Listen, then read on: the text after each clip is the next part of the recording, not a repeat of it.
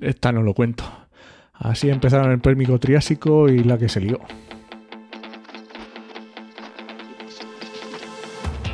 Comienza Actualidad y Empleo Ambiental, un podcast de Juan María Arenas y Enoc Martínez.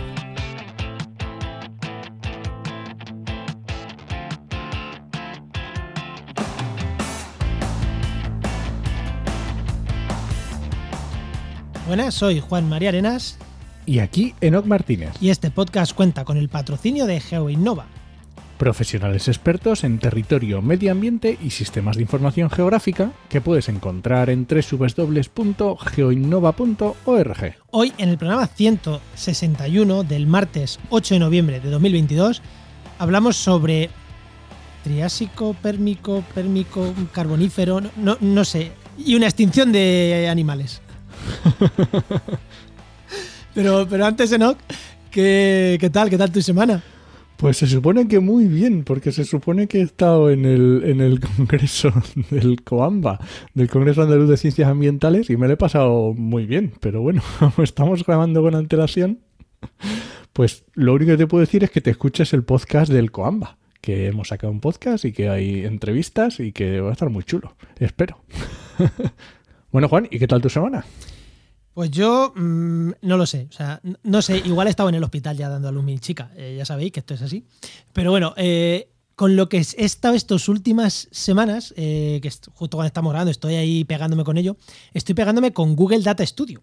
Que Google Data Studio, que ahora le han cambiado, el nombre se llama Looker Studio, justo ahora se lo acaban de cambiar, es una herramienta de Google gratuita que te permite hacer unos dashboards, o como un- para meter ahí analytics de la página web, eh, temas de redes sociales, y te, permite hacer unos, unos mm, Sí, cuadros como- de mando, por así decirlo, para ver un Eso proyecto es. cómo está funcionando. El tráfico a todas las URLs, el tráfico a URLs de negocio, el tráfico al blog, el tráfico a... Y he estado ahí con tanto para clientes como para internos nuestros, pues pegándome ahí un poquito que estoy haciendo ¿no? unas cosas. Tú todavía no las has visto, pero ya verás qué cosas más guapas estoy haciendo ahí. Y que con un vistazo dices, hostias, se ve rápidamente si el tráfico de la web sube, si baja, si suben las partes que no nos importan, si suben las partes de negocio. Yo entré, hice una prueba cuando era Google Data Studio y dije, qué bonito, y lo dejé. Pues yo esta es la tercera vez que lo intento y esta va a ser la buena. Ahora sí, ahora sí le cogí el truco, ¿eh? Muy es que bien. es chungo, ¿eh? es chungo manejarlo, pero ostras, Por es- eso, es súper eso me útil. fui. Es súper útil entrar en un minuto y ver si el proyecto va mejorando en visitas, va empeorando, va mejorando en las partes que te interesa o no, porque a lo mejor em- mejora en el blog y te da igual. O a lo mejor empeora en el blog, pero mejora en las partes que es donde está el dinero y dices, oh, de puta madre, sigamos así. y he estado con eso y ya está. Y con un pintabarrigas de mi chica, que le han dejado una barriga de esta de embarazada preciosa, preciosa, que quien quiera en mis redes sociales seguro que pongo fotos. Que ya está, es así.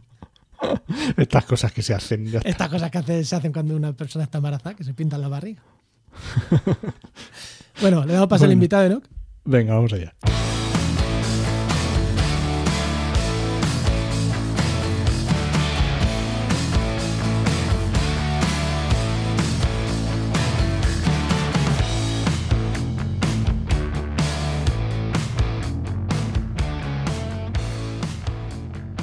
Mira, pues hoy tenemos con nosotros a Carlos Miguel Chávez, que es biólogo, doctorado en paleontología e investigando en sauropterigios del Triásico. Muy buenas, Eso Carlos, ¿qué tal? Muy buenas, eh, pues muy bien, muchas gracias Es- es- por, por la invitación. Entiendo que el nombre es Carlos Miguel. No, no, eh, Miguel es, es de Miguel, es el primer apellido. Vale. Carlos de Miguel Chávez. Eso es, de Miguel primero, Chávez de segundo. Ay, por eso me, me atasca un poco, porque eh, ya me has dejado ahí. Como no me suele poner los dos apellidos, no sé si era Carlos Miguel Chávez, Carlos Miguel Chávez. Es, es- es un poco follón, pero bueno, eh, de hecho mi padre se cambió el apellido porque originalmente era Miguel a secas el apellido. Y le puso el D como para que se, se viera que es apellido y no un segundo nombre, pero bueno, a veces aún así pasa. Vale, vale, muy bien. Bueno, no, venga, tu pregunta. Venga, y, y así desvelamos el misterio de cómo que hace un biólogo ahí como paleontólogo. bueno, Carlos, a ver, cuando eras pequeño, ¿qué querías ser de mayor y cómo has llegado hasta aquí? Pues cuando era pequeño sí quería ser mm, paleontólogo más o menos o biólogo y dedicarme a la paleontología. Había dos cosas que me, que me gustaban mucho. Una era dibujar y otra era la biología y la paleontología. Eh, ninguna de las dos, curiosamente, da dinero o demasiado dinero, pero bueno. A ver, pero cuando eres niño no quieres ser paleontólogo, tú quieres ser, no sé, que te gusten los dinosaurios o que te gusten los bichos. Mm, ¿Qué era lo que a ti te gustaba? Ya, pues el problema es que yo vengo de familia de biólogos. Mis padres son los dos biólogos. Eh, mi padre además da clase de comportamiento animal, mi madre estuvo también ejerciendo como bióloga en el Museo de Ciencias y tal. Y, entonces yo le he estado mamando desde muy pequeñito, desde muy, muy, muy pequeñito. Em, y el tema, de los, el tema de los dinosaurios y tal también. Y ya luego con cuatro años vino Parque Jurásico y ya se acabó de fastidiar del todo. Esto, esto que hemos dicho siempre que el biólogo nace, no se hace, nacemos, los biólogos nacemos, coño, pero es que aquí era de genética. O sea, es que aquí era genético lo que llevaba este chaval dentro. Eso es, eso es. Sí, familia muy bichera desde siempre. Eh, son muy centrados en la zoología, pero la parte de la paleo también les gustaba, también me lo inculcaron y tal.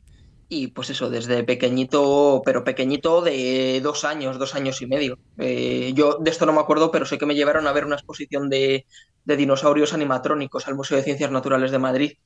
Eh, claro, yo con dos años y medio aterrorizado, pero luego para cuando llegó Parque Jurásico yo estaba con cuatro años, yo estaba curado de espanto ya. Entonces, pues bueno. Y, ya es un poco, o sea, no tiene sentido que te pregunte después de hacer biología por qué te metiste a paleontología, ¿no? No, claro. vale, pero entonces te puedo preguntar, ¿y por qué te metiste a investigar? Pues porque yo llego un momento en el que, bueno, hice la carrera, eh, tirando por las ramas de biología evolutiva, de biodiversidad, que a mí era lo que más me, llamaba. Hice después un máster de biología evolutiva eh, en la Complutense, en Madrid. Y después de eso llegó un momento en el que muchas veces pasa, terminas el máster y no sabes muy bien qué hacer con tu vida. El máster ha sido como un año extra de decir, bueno, un año más para pensármelo, para ver qué hago. Y, y acabé el máster y no sabía qué hacer. Y llegó un momento en el que dije, vamos a ver, yo tengo claro que a mí lo que me gusta, pues eso es la paleontología y tal. Eh, ya había hecho mis, mis pinitos en el, en el proyecto de fin de carrera y eso. Y fue como, yo lo que quiero es hacer esto. Entonces, pues si tengo que hacer un doctorado para, para eso, pues, pues venga, pues para adelante. Entonces, pues contactando con algún grupo de investigación y tal, acabé en el grupo de investigación en el que hice la tesis, en el grupo de biología evolutiva de la UNED que se dedican principalmente a paleontología de, vertebrados de la península ibérica, de vertebrados del Mesozoico, o sea, sobre todo reptiles, eh, cocodrilos, tortugas, dinosaurios y, cosas así. Y pues ahí acabé. Estuve pues cuatro añitos haciendo la tesis, eh, estuve un año más con una especie como de postdoc.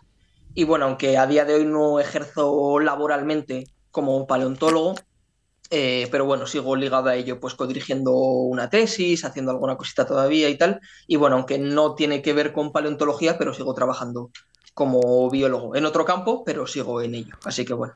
Y esto, obviamente, esto también no lo tienes que explicar, porque yo siempre, esto que has contado de que el máster es como una prolongación, que no sabes qué hacer, y dices, venga, pues tiro por aquí, esto lo cuento yo también mucho en las consultorías de en trabajamediamente.com, pero ¿por qué luego decides irte de la investigación? Metemos la respuesta, pero...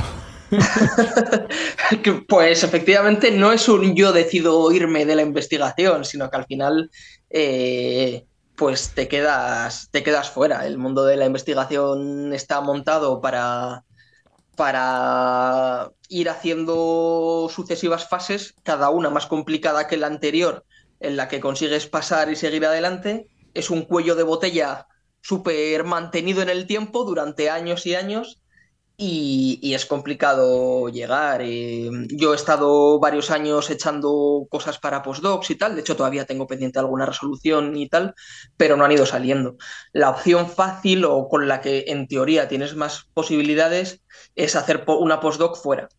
Pero, pero bueno, al final uno tiene una vida personal aquí y tal y decide, pues bueno, pues eh, priorizar la vida personal antes de, irse tres, cuatro años o dos o uno o los que sea fuera sin tampoco una posibilidad clara de que cuando termines aquí tengas, vayas a tener algo de vuelta. Entonces, pues bueno, le siguieron, pues eso, uno le han seguido dos añitos, dos, tres, de estar trabajando un poco de lo que surgiera. Y, pero lo que surgiera de cualquier cosa. y ahora mismo, pues bueno, eh, eso he conseguido. Llevo ya un tiempo trabajando otra vez como biólogo, eh, eso en otro campo totalmente distinto. eh, pero bueno, estoy, estoy contento hoy por hoy. Y bueno, nunca se sabe tampoco a dónde te va a llevar la vida. No sé si en algún momento podré volver a la investigación remunerada. Lo dudo, pero bueno. O Claro, si es que- se- seguir donde estoy. Tú Que estoy muy bien, también te lo digo. Tienes, Carlos, un problema gordo, que es que, ya lo has dicho, es que los dinosaurios dan poco de comer. Más allá de la investigación, no. O sea, es como, claro, es que eso es investigación eh, o, o relacionado con investigación, es que es el problema, es el Sí. problema que, que tenemos. Toma, tu caso es el mío, o sea, idénticamente igual.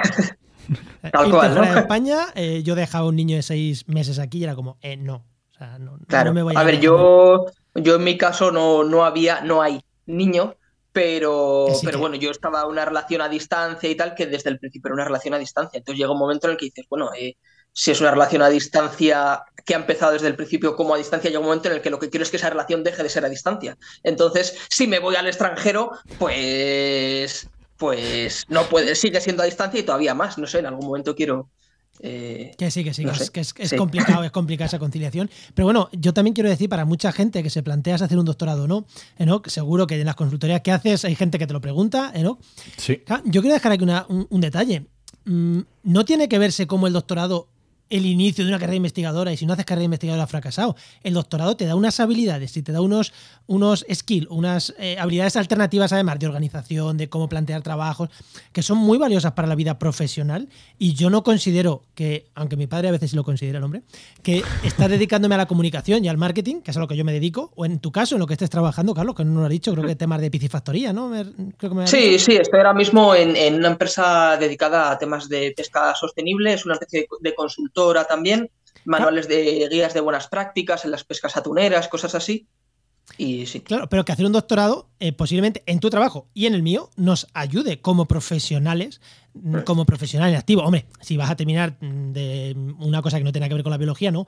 Pero si sigues vinculado de una manera o de otra a, a tu profesión, Sí. yo no lo veo que la gente no piense que, oye, he hecho un doctorado y ahora es, oye, un paso para atrás en mi carrera, trabajar en algo que no sea siguiendo la investigación. No. O sea, hay otros caminos que el doctorado te abre otras puertas y, y ahí Sí. están. No hay que tampoco menospreciar el, uy, soy doctor, pero ya no investigo. No, no. Soy doctor y ahora me dedico a lo que sea. Es sí, sí, totalmente. Además, además eh, bueno, hay mucha gente que, esa- luego eso es otro tema, hay mucha gente que lamentablemente en la etapa de la tesis eh, se le acaba haciendo bastante cuesta arriba, muy dura, acaban a veces amadas con los directores, hay gente que acaba muy quemada con la tesis, es relativamente habitual. Yo en mi caso tuve bastante suerte, entonces yo fueron cuatro años, cuatro, cinco con la, con el año este postdoctoral en los que estuve muy contento. Entonces es como, si no sigo por ahí, pues bueno, no seguiré por ahí, me da pena, pero que me quiten lo bailado. Porque han sido cinco años que he disfrutado muchísimo y Claro, que he de, un trabajo, de un trabajo. Has estado cobrando por ello. No es que se cobre mucho, pero si has tenido una beca, has estado cobrando por ello. Has hecho un trabajo, te has enriquecido, como el que está cuatro años trabajando en una compañía y se va a los cuatro Mm. años con su experiencia. Pues nosotros nos vamos con nuestra experiencia y con nuestro título de doctor. Que no, que la gente Sí, sí, no sí. le pierda miedo a eso, a decir, no, es que, no, pues ya está, no, no pasa nada. Totalmente cuesta, de ¿no? acuerdo. Cuesta a la gente salir de, "Ay, es que me he hecho doctor, ahora cómo no sigo en investigación. Pues, pues no siguiendo, tío. Igual que has podido estar trabajando en una empresa y te vas a otra. Así de fácil. Claro. Totalmente de acuerdo. Eh, Enoch, es que ya sabes que de vez en cuando a mí me salen las reivindicaciones estas de doctor. ¿no? Ya sabes. Bueno, venga, anda, tira la música. Venga, vamos con el tema.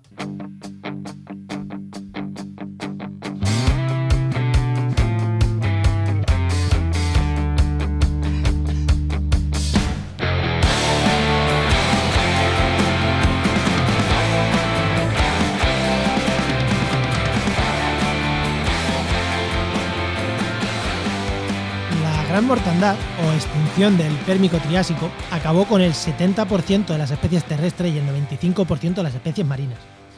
Pero al igual que en Asterix y Obelix contra los romanos unos irreductibles galos aguantaron, aquí también había especies que eran como irreductibles galos que aguantaron esa extinción. Asterix y tenían marmitas, tenían que cazaban jabalís con las manos. Estos bichos algo tendrían también pa- para aguantar esta mm, gran extinción que sufrieron. Vamos a entrar en ello, pero antes, Carlos, por Dios, que yo, para mí existe el precámbrico, el cámbrico y el cuaternario, todo lo demás estoy igual. ¿Qué es esto del Pérmico Triásico? ¿Cuándo cae? Haznos, haznos una línea del tiempo así muy, muy, muy rápida. Porque yo sé que está el Jurásico, está por medio el Carbonífero, pero no sé cuándo va cuál. Haznos hay una línea del tiempo rápida que la gente sepa más o menos en qué periodo nos ubicamos, porque si no me equivoco son hace 300 millones de años, más o menos, ¿no? Por ahí. Eh, un poquito menos, sí. Eh, bueno, a ver, la- las, las eras geológicas de la vida en la Tierra, eh, la mayor parte eh, es el, el precámbrico, que, son, que es donde estamos hablando realmente de miles de millones de años. Y ahí es lo que ocupa casi todo de lo que es la historia geológica de la Tierra. Y, eso hecho- era, y eso era todo campo, ¿no? Vamos, era- todo lava. todo lava y luego ya después eh, también todo agua y tierras emergidas. O sea, también con el tiempo al final también. Y ahí de hecho no tenemos apenas seres vivos. Bueno, tenemos, pero son la mayoría seres eh, unicelulares y cosas así. Los primeros registros de, de seres vivos eh, son de hace, si no recuerdo mal, unos 3.500 años. Pero bueno, pero bichitos, eh, células, básicamente, organismos microscópicos y cosas así. Millones de años, imagino, ¿no? Miles de millones de años, sí, sí, Miles sí. de millones de años. Sí, y entonces nos vamos ya a, a lo que son mucho tiempo después las tres grandes eras eh, de, la, de- de la historia de la vida en la Tierra, realmente, que son la era paleozoica, la era mesozoica y la cenozoica. La cenozoica es en la que estamos ahora. La, la paleozoica, que es la primera de ellas, empieza con el cámbrico hace unos 540, 580 millones de años. O sea, imaginaos, desde 4.500 millones de años que tiene la Tierra hasta 540 millones de años, Claro. todo el tiempo que hay y de, y de un registro fósil en el que no tenemos nada, ¿no? O sea, sí hay cositas, pero casi nada. Y el, el registro empieza a partir del cámbrico, es hace unos 580, 540 en el Paleozoico. Este Paleozoico se divide en el Cámbrico, luego eh, Ordovícico, Silúrico, eh, Devónico, Carbonífero y Pérmico. El Pérmico es el último de la, la última de las, de las edades de la era Paleozoica. Después viene el Mesozoico, que es básicamente eh, la época de los dinosaurios, Triásico, Jurásico y Cretácico. Y después ya viene el- la era Cenozoica, que es cuando, cuando mm, básicamente después de la extinción de los dinosaurios, cuando viene como el gran florecimiento de los, de los mamíferos y es donde estamos ahora. Que hay quien le llama. Em, Eso, que te iba a decir lo del cuaternario y me ha dicho, y hay quien no lo considera. Yo no sé si se considera o no lo del cuaternario. no, sí, sí, el, el cuaternario, bueno, el cuaternario va, es que yo aquí siempre tengo dudas porque... eh, Bueno, pero como eso es muy sí, reciente, sí está, incluido en el Cenozoico, sí, sí, el como esto es muy sí. reciente, vámonos, vámonos para atrás, que es donde estábamos. Eso es. Sí, pero sí está incluido. ¿eh? Lo, que, lo que hay gente que no con- considera, según el grupo de investigación, es el antropoceno. Ah, Eh, Quilicua. Eso es, que es ya dentro del cuaternario, de donde estamos ahora, pues supuestamente eh, un- una era geológica eh, delimitada básicamente por la actividad humana. Entonces hay grupos de investigación que dicen que sí y grupos de investigación que dicen que no. Pero bueno, pero efectivamente estamos, esto es ahora ya. Y a nosotros lo que nos interesa es irnos Vale. mucho más atrás. Vale, pues como ya nos has contado un poquito la historia, eh, está el antes del Cámbrico y el. Aquí no, esta pregunta la voy a hacer yo otra vez, ah, lo siento. Está antes del Cámbrico, que se llama antes del Cámbrico porque mm, tú bien has dicho, mm, hay poco y no hay fósiles. Luego está el Cámbrico, que es como la mega explosión de vida que ahí fue una, uh, Sí. una explosión de bichos ahí por todos sitios, de, con cuatro cabezas y siete patas y esas cosas. Bichos muy raros por todos sitios. Esto, esto es broma, ¿eh? Eh, Bichos muy raros por todos sitios. Vale, y desde ahí hasta la era actual, claro, se dice, ¿no? Las especies evolucionan, una evolucionan, otras se mueren, pero esto va como a picos. Entonces, Sí. eh, ¿cuántas grandes extinciones ha habido? ¿O esta de la que vamos a hablar es la más grande que ha habido? Eh, ¿O cuántas? eh, se puede decir que ha habido como tres, cuatro, mm, es algo continuo y en este momento hubo un pico grande. Mm, hemos, tenido, hemos tenido en la historia de la vida en la Tierra, hemos tenido cinco grandes extinciones. Eh, siendo la de, la de los dinosaurios, que quizás es la más conocida, siendo la última de ellas. Que es la bueno. del Pérmico Triásico, ¿no? La que vamos a hablar No, es- no, esa es la del Cretácico. Ah, vale. Eh, al final del Cretácico es que es cuando cae el meteorito y toda la pesca. Pero antes de eso hay otras cuatro. Y dentro de esas cuatro está la de finales del Pérmico, que es la mayor de todas, más que la de los dinosaurios del Cretácico y más de y la mayor de todas, en la que la vida en la Tierra estuvo muy cerquita de irse a tomar vientos. Sí, de irse al garete. Y luego la sexta, lo que dicen, eh, la actual de los humanos que estamos generando, la sexta extinción. Eso es, efectivamente, efectivamente. Em, esta extinción del, del pérmico ocurre cuando se acaba esta primera granera del Paleozoico que, que, comentaba. Bueno, de hecho, se acaba esta granera justo a raíz de la extinción del, pérmico, claro, estamos hace unos 250 millones de años. Eh, ¿Y cuál es la causa de esta gran extinción? Pues mm, no se sabe. el caso es que hoy en día eh, no se tiene muy claro. Se han propuesto muchas, eh, muchas hipótesis de todo tipo, pero no se acaba de tener claro exactamente el porqué. Lo que está claro es que hay un, hay un cambio climático eh, súper gordo, súper, súper gordo eh, en estos momentos y una parte enorme de la biodiversidad, tanto en tierra como en mar, eh, desaparece. Sí, colapsa y, los ecosistemas tanto marinos como terrestres y además mm, animales, vertebrados, invertebrados, plantas, todo afecta a todo. Parece que va asociado eso, aunque no hay una explicación clara, pero parece que va asociado a una actividad de vulcanismo bastante importante en ese momento. Parece que también va asociado a una acidificación importante de los océanos. Entonces, bueno, eh, seguramente se juntaron ahí una serie de, factores importantes que hicieron que la cosa se pusiera muy malita. Sí, que a lo mejor, a lo mejor no sabemos qué fue lo que desencadenó, pero bueno, todos esos procesos se dieron. A lo mejor fueron muchas cosas a la vez que coincidieron. Porque claro, esto, eh, te pregunto, ya tienes desconocimiento. Esto no es en un año, porque en la de los dinosaurios sí que todos tenemos más o menos claro que fue el meteorito, un año de, dos años de mm, oscuridad bastante tocha en la Tierra y ahí murieron muchos bichos en cuestión de mm, un par de años, por así decirlo. ¿Esto también fue así tan, tan, tan, tan bestia o no se sabe?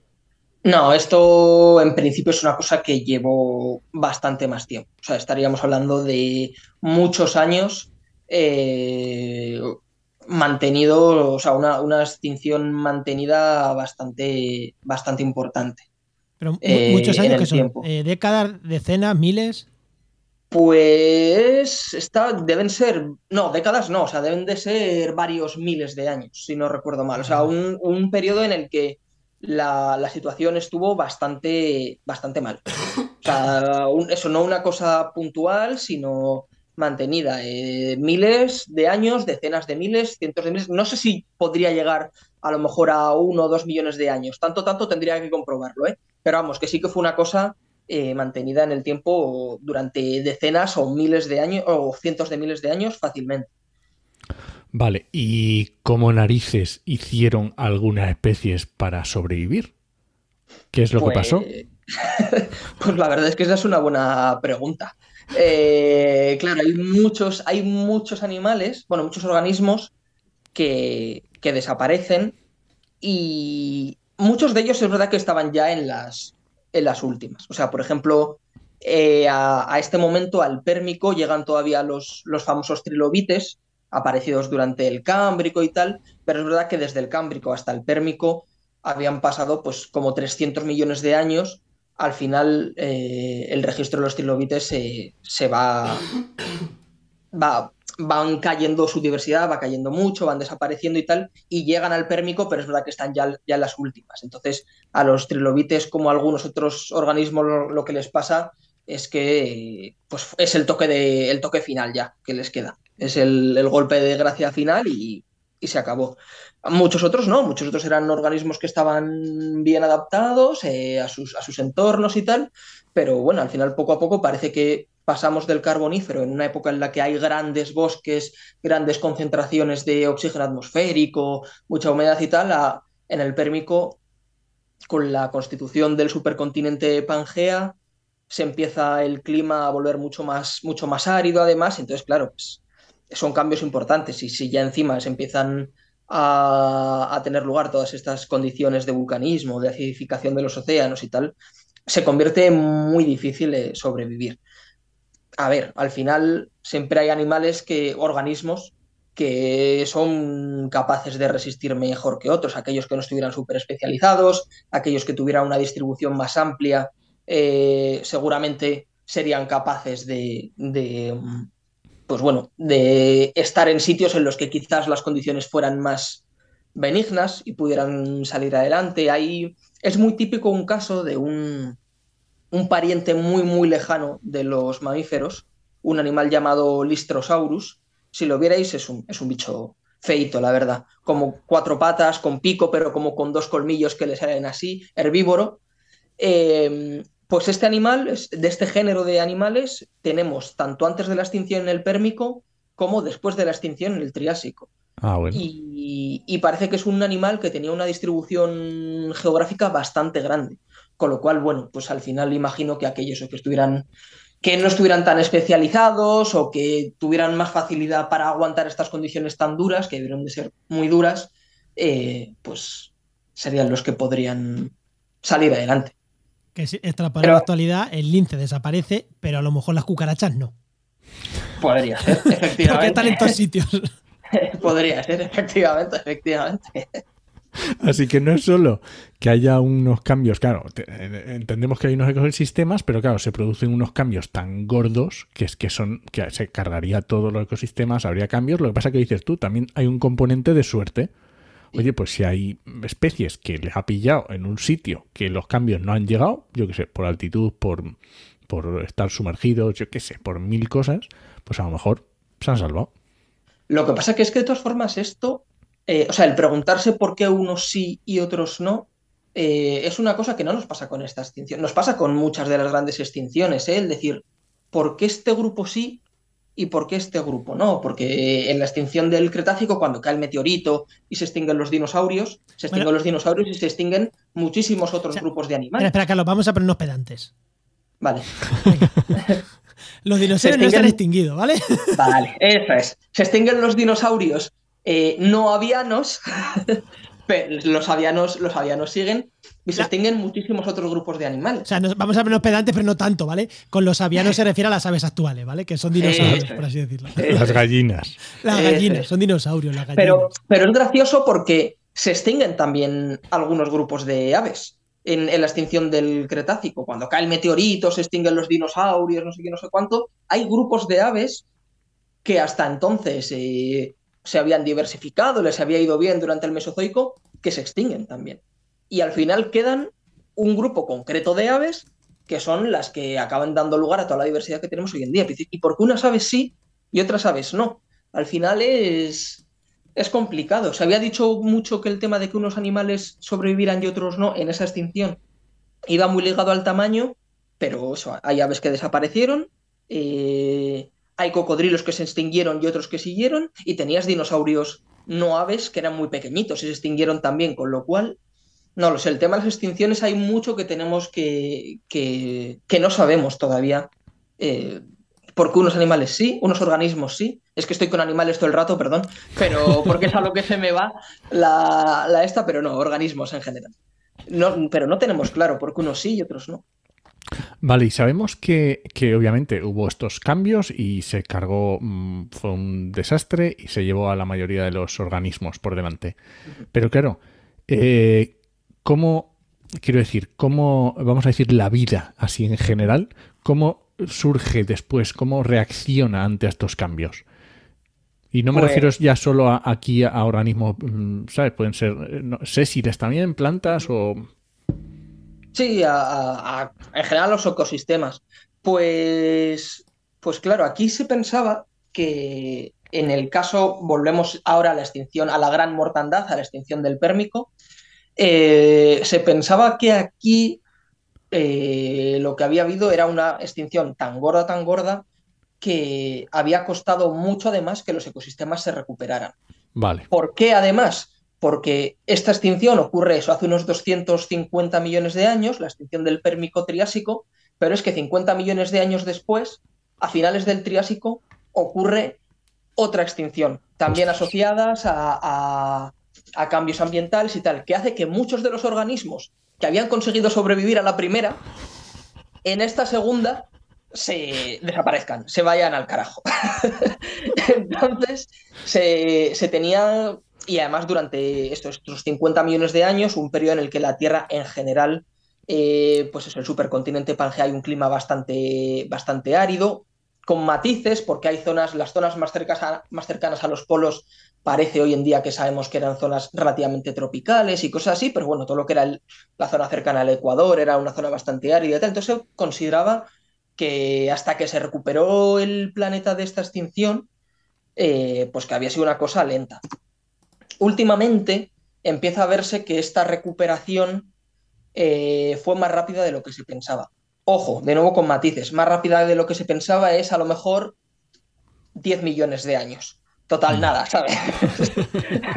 Claro, por eso te he preguntado, porque, porque los, geólogos o los biólogos eh, que os dedicáis a estas cosas, para vosotros 10 millones de años es calderilla, pero yo qué sé, o sea, mi abuelo con 90 ya lo considero viejo, ¿sabes? claro, claro, pero cuando estás manejando, sí, efectivamente, pero cuando estás manejando, pues, mmm, términos temporales de 200 millones de años, 250 millones de años, pues 10 millones arriba, 10 millones abajo, dices, bueno, mira, pues es, nada, esto es ayer. Entonces, eh, parece que en este periodo de tiempo relativamente rápido, y si le ponemos todas las comillas que queráis, comilla, comilla, comilla, comilla, comilla, rápido, cierra comilla, cierra comilla, cierra comilla, cierra comilla, eh, es cuando tuvo lugar esta, esta recuperación de, la biodiversidad. ¿Qué es lo que pasa cuando, cuando se extinguen las especies? Pues claro, al final muchos, o, al menos tal y como me lo enseñaron a mí en la carrera, salvo que hayan cambiado ahora las nociones de ecología que a mí me dieron, pero al final cuando se extinguen especies lo que pasa es que quedan muchos nichos que se quedan vacíos.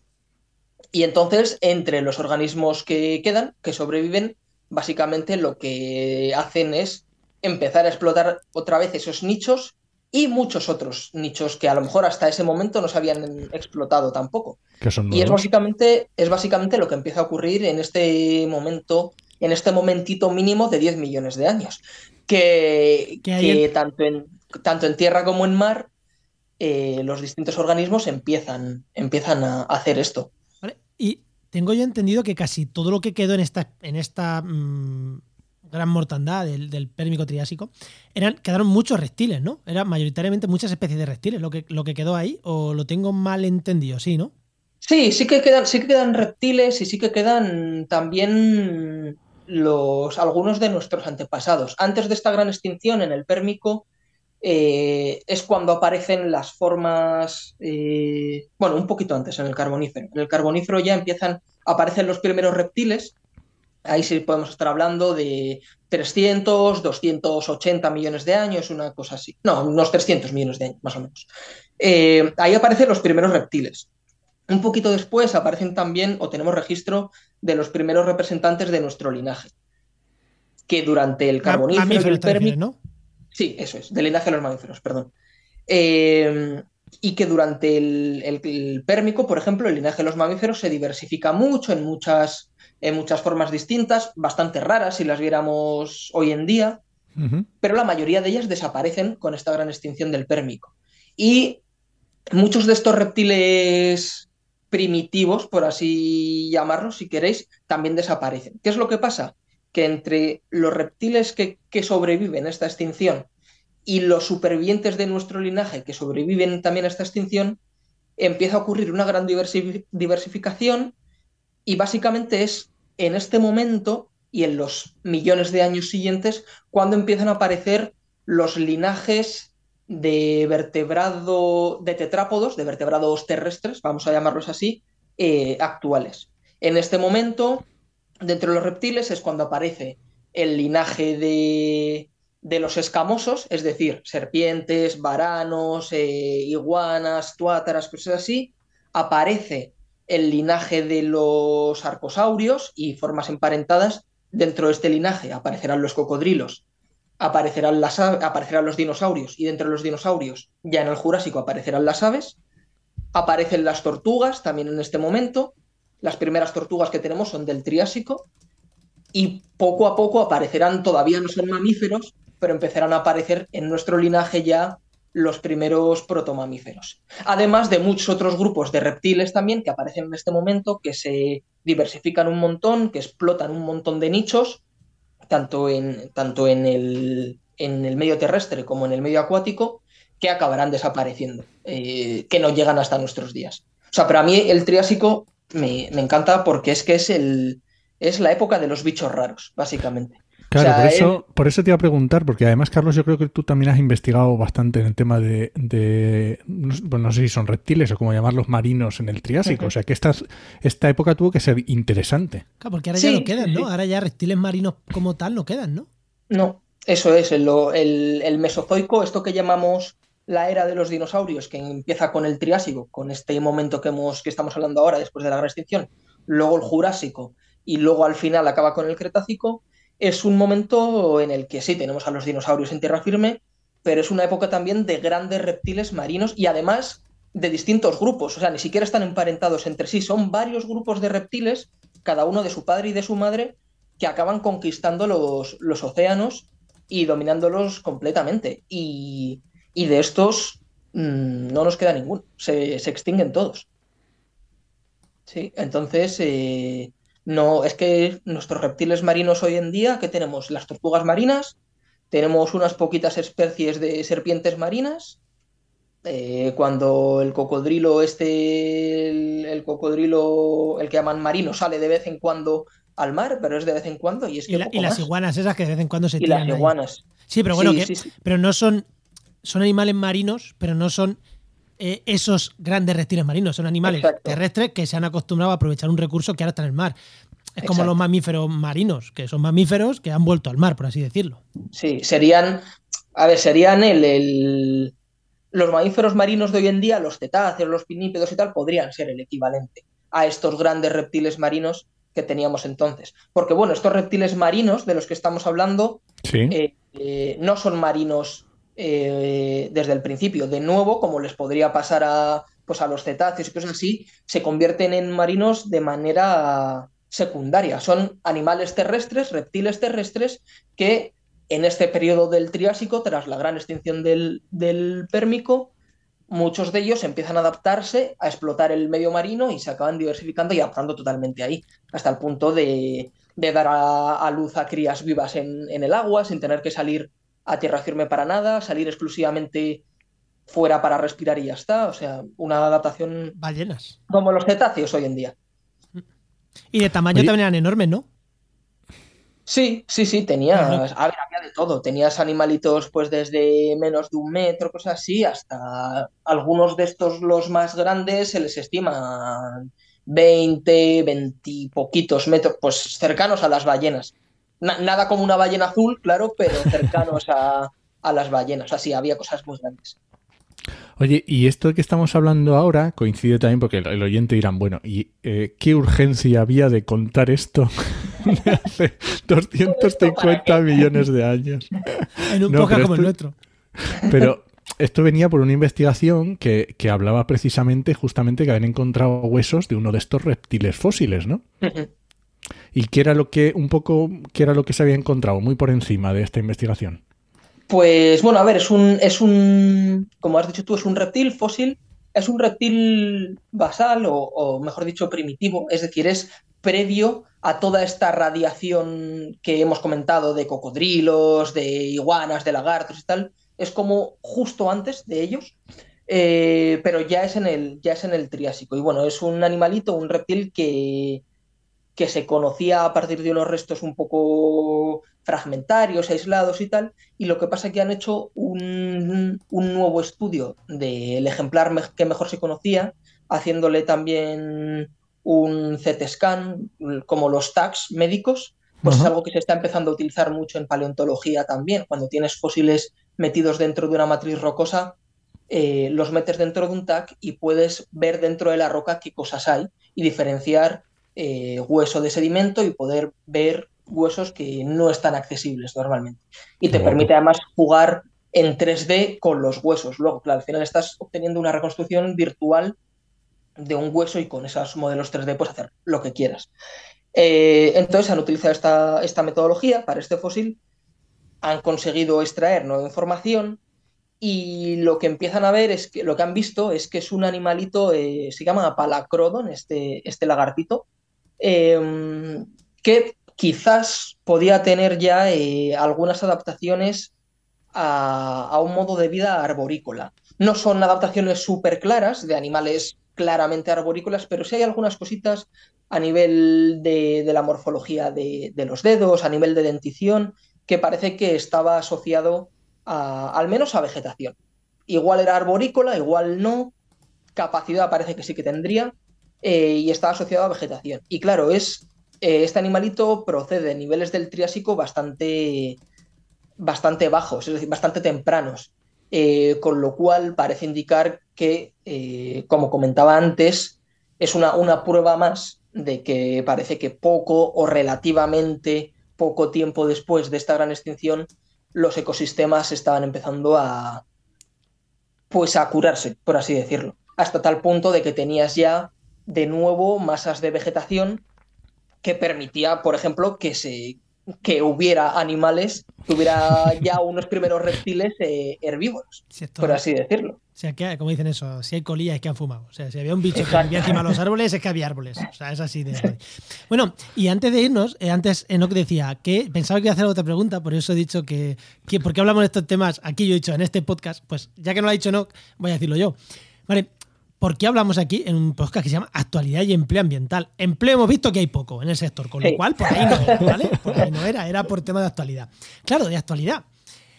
Eh, ¿Por qué? Tú has dicho que ha habido cinco extinciones, grandes extinciones, y has dicho, la última la de los dinosaurios, la anterior esta. Claro, y habrá gente que diga, no, no, no, no, la gran extinción es la actual, ahora están muriendo muchas especies. Es la sexta extinción, que de hecho se dice muchas de la sexta extinción. Entonces, quiero, nada, rápidamente, eh, que nos digas, em, si más o menos se sabe, lo primero, si lo que las tasas de extinción actuales, si tienen sentido, porque claro, habrá quien te dice, yo lo he escuchado esto, no, no, es que los dinosaurios se murieron por un meteorito, ni cambio climático, ni leche, fue el meteorito que murieron todos de golpe, ¿vale? Pero tú nos has dicho, y, claro, y hay gente que te decir, es que en dos años murió casi todo. Ahora mismo en dos años no muere casi nada. Yo he escuchado ese argumento. Pero claro, tú nos has dicho que en el otro murieron en miles de años todos los animales. Claro, eh, las tasas de extinción que ahora mismo se conocen, eh, actuales, son equivalentes a, las que se han conocido en otras épocas de grandes extinciones. Claro, hablo de tasas mm, no en números brutos, porque a lo mejor ahora tenemos más especies, o menos que entonces. Eso por un lado. Y lo otro, ¿qué podemos aprender de, esas? Bueno, primero respóndeme esa pregunta, después te, pregunto la otra. Vale. Eh, a ver, yo lo que pasa es que aquí ya sí que no, no tengo datos en la mano. Entonces, a ver, yo creo que lo que estamos viviendo ahora mismo no es comparable en absoluto con lo que pudo ser una de estas grandes extinciones. Eh, lo que pasa que también yo creo que hay un matiz que es importante y es que cuando hablamos a lo mejor de, extinciones provocadas por el ser humano, eh, a lo mejor tenemos una, una percepción, una, una percepción eh, muy reciente de eh, el último siglo, los últimos dos, tres siglos, como en tiempos históricos e históricos recientes. Pero tenemos que tener en cuenta que esto viene de lejos. Eh, hay muchos organismos eh, que se han ido extinguiendo por actividad humana desde hace miles de años. Tenemos muchos grandes mamíferos, por ejemplo, y, grandes aves también, que se han ido extinguiendo eh, por la caza del ser humano y no hablamos eso de la caza del ser humano ahora de oh, el hombre occidental qué malo es eh, no cuando llegaban simplemente eh, pues los primeros hombres hace 5.000 años 10.000 años 30.000 años llegaban a sitios muchos de estos sitios están habitados por mm, grandes animales y a muchos de estos animales se los fue ventilando el ser humano porque los cazaban, pues porque al final era un recurso que les venía bien para comer, cosas así. Entonces, lo que se llama de la... cazar un mamut tenía que tener mucha carne, ¿eh? Claro, claro. Entonces es lo que se llama de la, extinción de megafauna. Eh, es una cosa que, viene pues de, pues de hace miles de años, cuando se extinguieron los mamuts, cuando se extinguieron eh, perezosos gigantes, cuando se extinguieron, o sea, no sé, muchas cosas. Cuando se extinguieron los moas, cuando se extinguieron las aves elefante, que son todo cosas también por, por, actividad humana. Entonces, claro, y son cosas que llevan ocurriendo mm, desde hace miles de años. Entonces, pues hombre, la, tasa de extinción eh, yo creo que no es para nada como, como pudo ser una de estas grandes extinciones, pero que tengamos en cuenta que es una extinción de organismos eh, que, que, se lleva teniendo, que lleva teniendo lugar durante bastante tiempo, que no es una cosa de hace 100 o 200 años. Llevamos ya muchos miles de años provocando la extinción de, organismos, sí, de bichos, eso es. Que no le resta importancia, pero bueno. Mm, sí, sí, sí. Y que también... simplemente, perdón, te he cortado.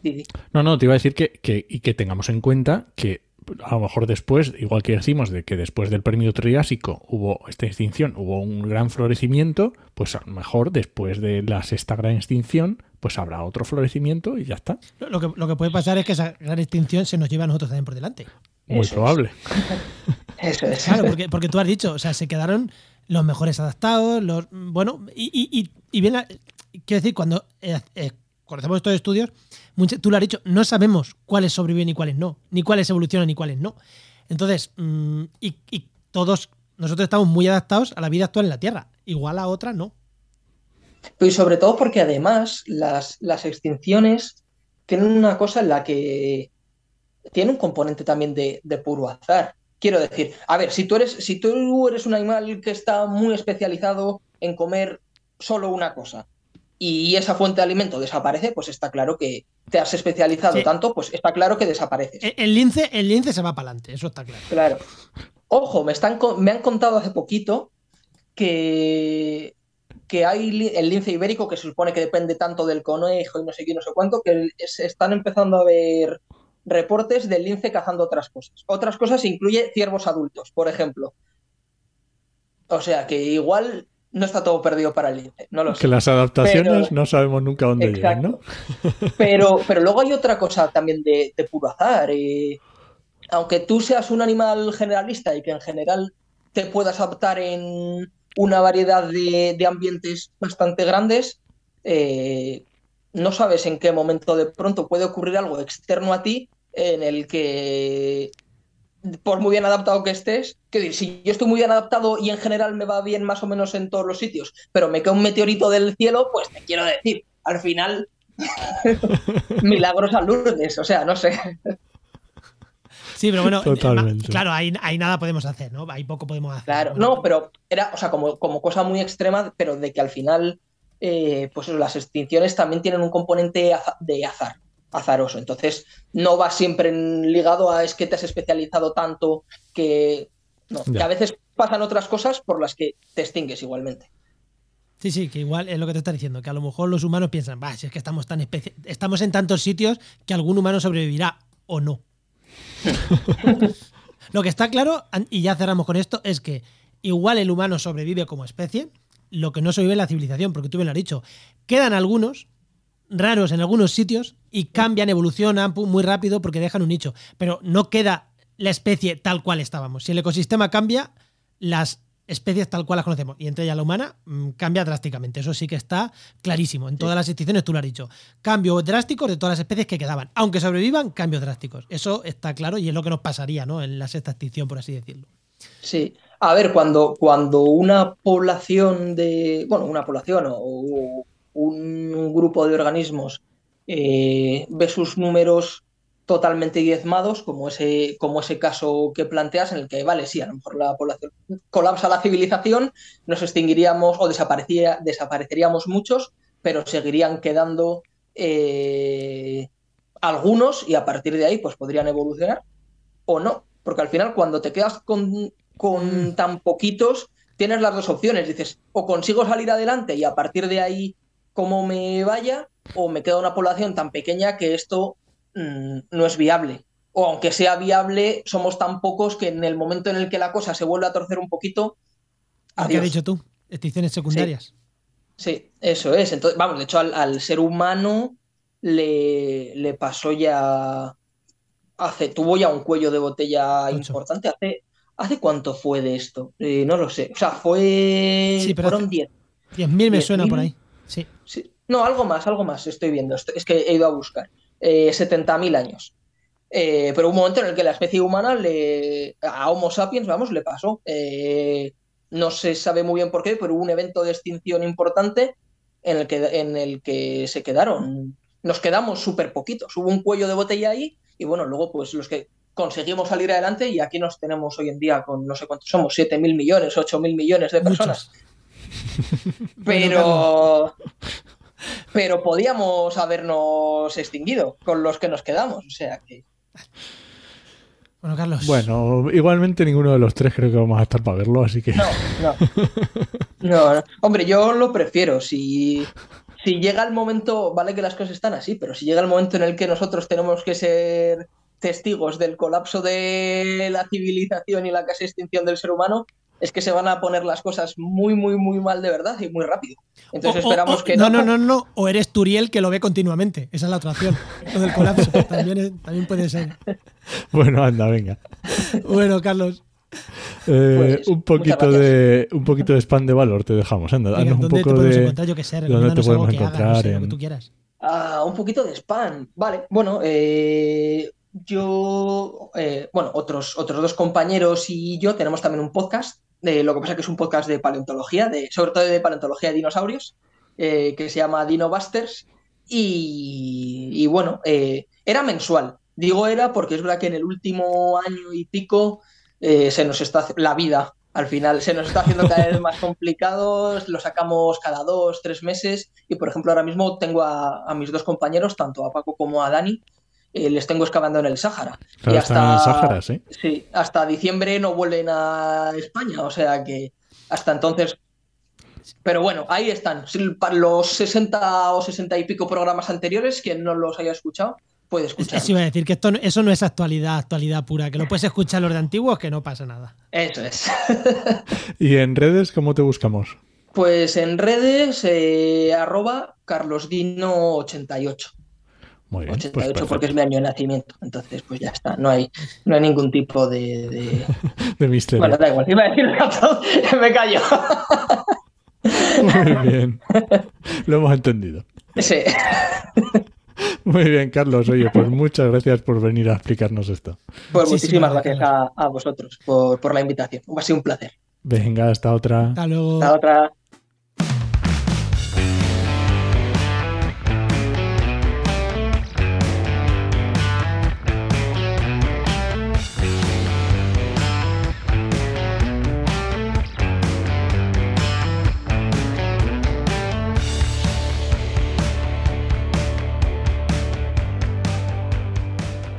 Seguimos con, con el programa, seguimos con la sección de Heinova, que tenemos por aquí a nuestro amigo Luis. Y hoy, y hoy creo, llevamos varios programas hablando de, de, mm, de temas de gestión de personal, de desarrollo. Igual los que vienen de la parte más de medio ambiente, esa parte le interesa menos, pero íbamos un tema otra vez puro de medio ambiente.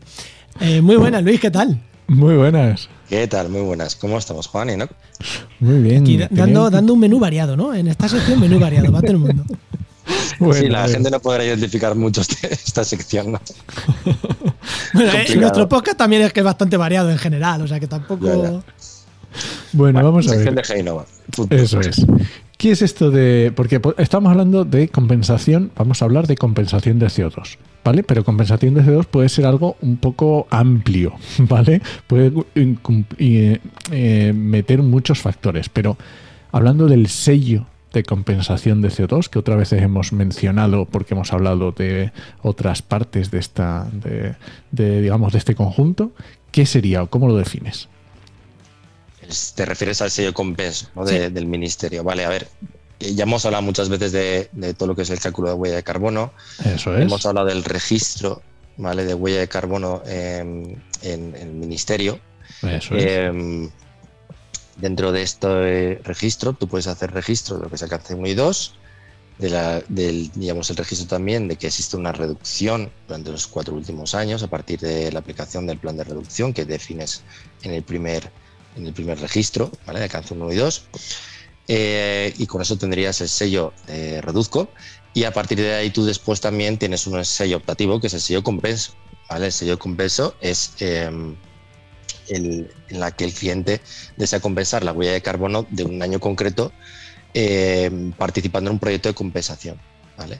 estos proyectos, bueno, eh, digamos que dependiendo de las emisiones que tengas, de, la, de las toneladas de CO2 equivalentes emitidas en un año concreto, pues eh, tú tienes que compensar. Bueno, pues tengo 3 toneladas, vale, pues a función de 30, más o menos están los proyectos entre 30 y 50 euros eh, por tonelada de CO2, esto puede variar un poquito, también depende del proyecto.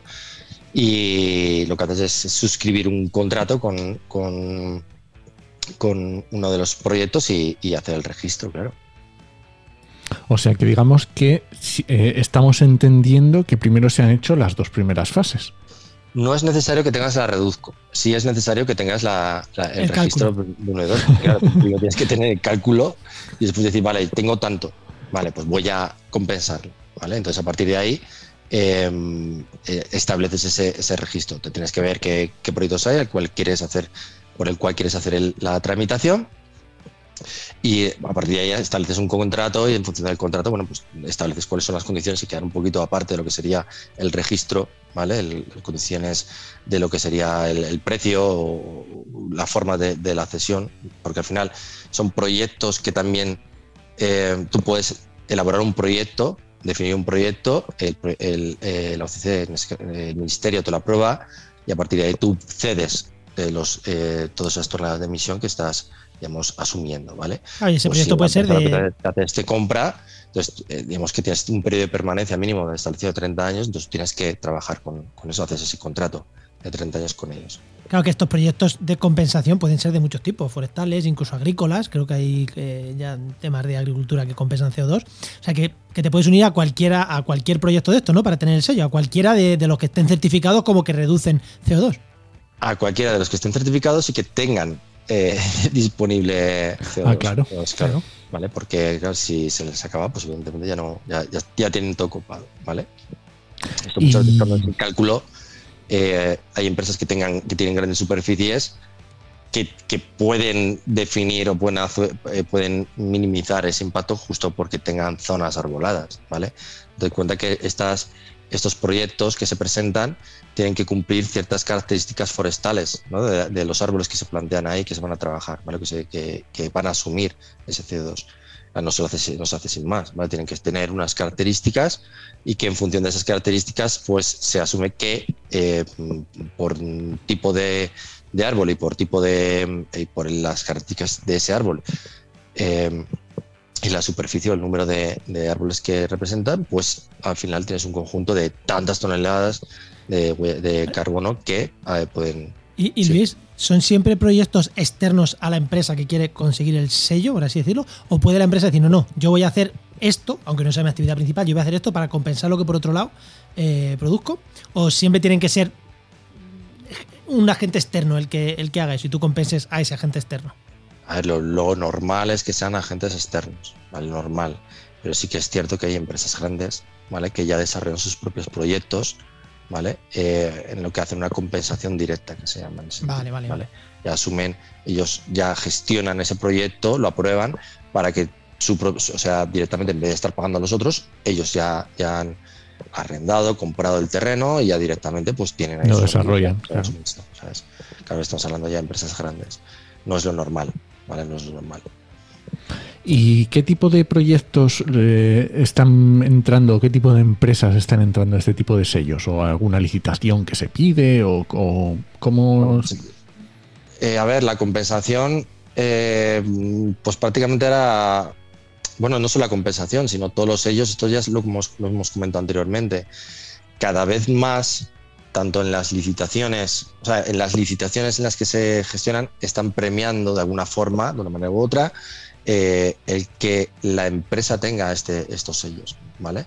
Es como también tener el sello UNE 14.000 o tener, los sellos de 14.000 o 9.000, ¿vale? De las Entonces, em, eh, por ejemplo, esto también lo hemos hablado, en la propuesta que hay de acceso de accesos a la red eléctrica, pues también eh, por ejemplo, proyectos de energía renovable, por ejemplo. Claro, efectivamente, pues si tu empresa a la que se va a presentar con un proyecto de parque eólico, parque fotovoltaico X, ¿vale?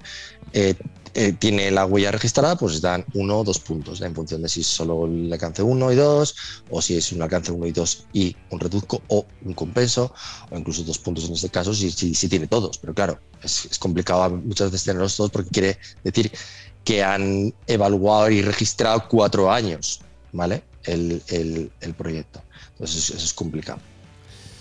Pues nada, Luis, oye, esos dos, el 14.000 y el 9.000, no los hemos tratado en las secciones, así que ya tenemos tema para otro día. Perfecto. Muy bien. Bueno, pues muchas, gracias, Luis. como siempre. Vale, venga, Juan. Hasta luego. Pues recuerda que esta sección te llega gracias a nuestro patrocinador, a GeoInnova. Profesionales expertos en territorio, medio ambiente y sistemas de información geográfica. Y que puedes encontrar en www.geoinnova.org.